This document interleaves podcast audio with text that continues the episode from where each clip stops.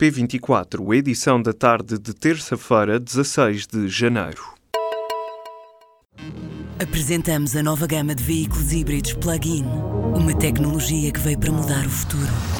BMW iPerformance. Uma escola básica em Braga foi evacuada nesta terça-feira por causa de uma fuga de gás. A informação foi confirmada à Lusa pelo Centro Distrital de Proteção Civil. O alerta foi dado depois do meio-dia. Pelo menos duas crianças foram hospitalizadas. Nos Estados Unidos, três irmãos com idades entre os 2 e os 29 anos, mantidos em cativeiro pelos pais, foram libertados no domingo pela polícia norte-americana. A história é contada pela imprensa norte-americana. Uma das filhas deste casal teve acesso a um telefone que usou para contactar as autoridades. A polícia deslocou-se de imediato à casa situada em Paris, a duas horas a sudoeste de Los Angeles, e deparou-se com um cenário dantesco. Várias crianças apresentavam sinais de subnutrição, foram de imediato encaminhadas para os hospitais locais. Os pais David Allen Turpin, de 57 anos, e Louise Ann Turpin, de 49, ficaram em prisão preventiva, foram indiciados por tortura e por pôr crianças em perigo. Só podem sair mediante uma fiança de 9 milhões de dólares cada um. O presidente eleito do PST, Rui Rio, agradece a confiança, empenho e entusiasmo nas eleições diretas de sábado e apela agora à unidade do partido. Num e-mail enviado aos militantes, Rui Rio relembrou ainda uma frase que marca a história do partido: Hoje somos muitos, amanhã seremos milhões. Rui Rio foi eleito presidente do PSD no passado sábado com 54% dos votos contra Santana Lopes. Toma posse no congresso que se realiza entre 16 e 18 de fevereiro em Lisboa.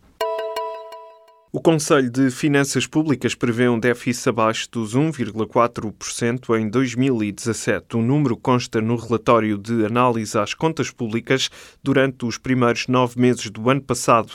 A entidade liderada por Teodora Cardoso destaca o efeito positivo no orçamento trazido pelo desempenho mais forte da economia e do emprego. O Conselho de Finanças Públicas diz mesmo que este resultado pode ser garantido sem que o Estado receba a totalidade da receita extraordinária proveniente da devolução da garantia atribuída ao BPP.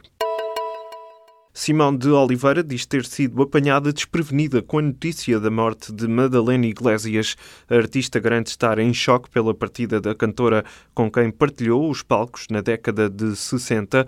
Madalena Iglesias morreu nesta terça-feira numa clínica em Barcelona aos 78 anos. Em 1966 venceu o Festival da Canção RTP com a música Ele e Ela. Representou nesse ano Portugal na Eurovisão no Luxemburgo.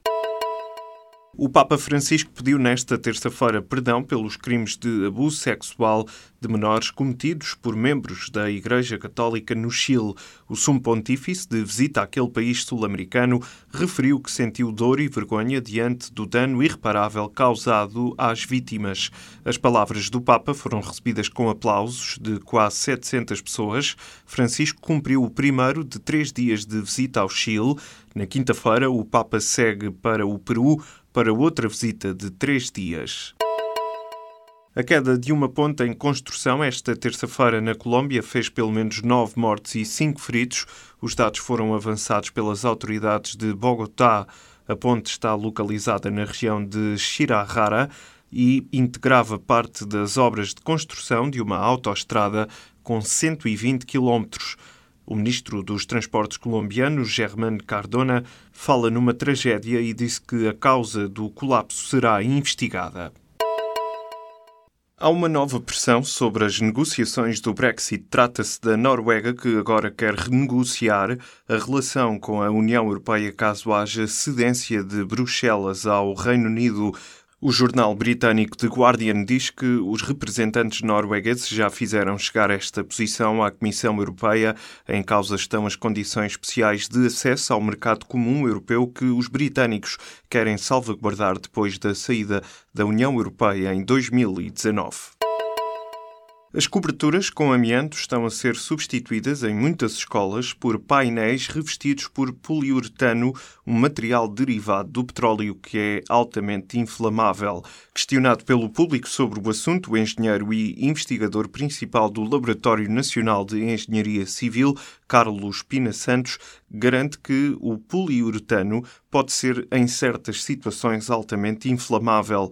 Este material é o mesmo que revestia a Associação Recreativa de Vila Nova da Rainha, em Tondela, onde no passado sábado houve um incêndio que provocou oito vítimas mortais e mais de 50 feridos. Não é novidade que o excesso de sal está associado a vários problemas de saúde. Agora, uma equipa de cientistas norte-americanos descobriu a forma como o sal é altamente prejudicial para o cérebro.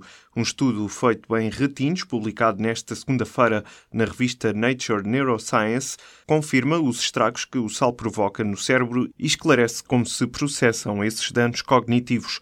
O alerta para este cenário negro do sal chega com uma luz ao fundo do túnel. Os efeitos são reversíveis. Bastará tirar o excesso de sal do prato. No ensaio em ratinhos, os especialistas perceberam que o excesso de sal acaba por provocar, por exemplo, um déficit na memória.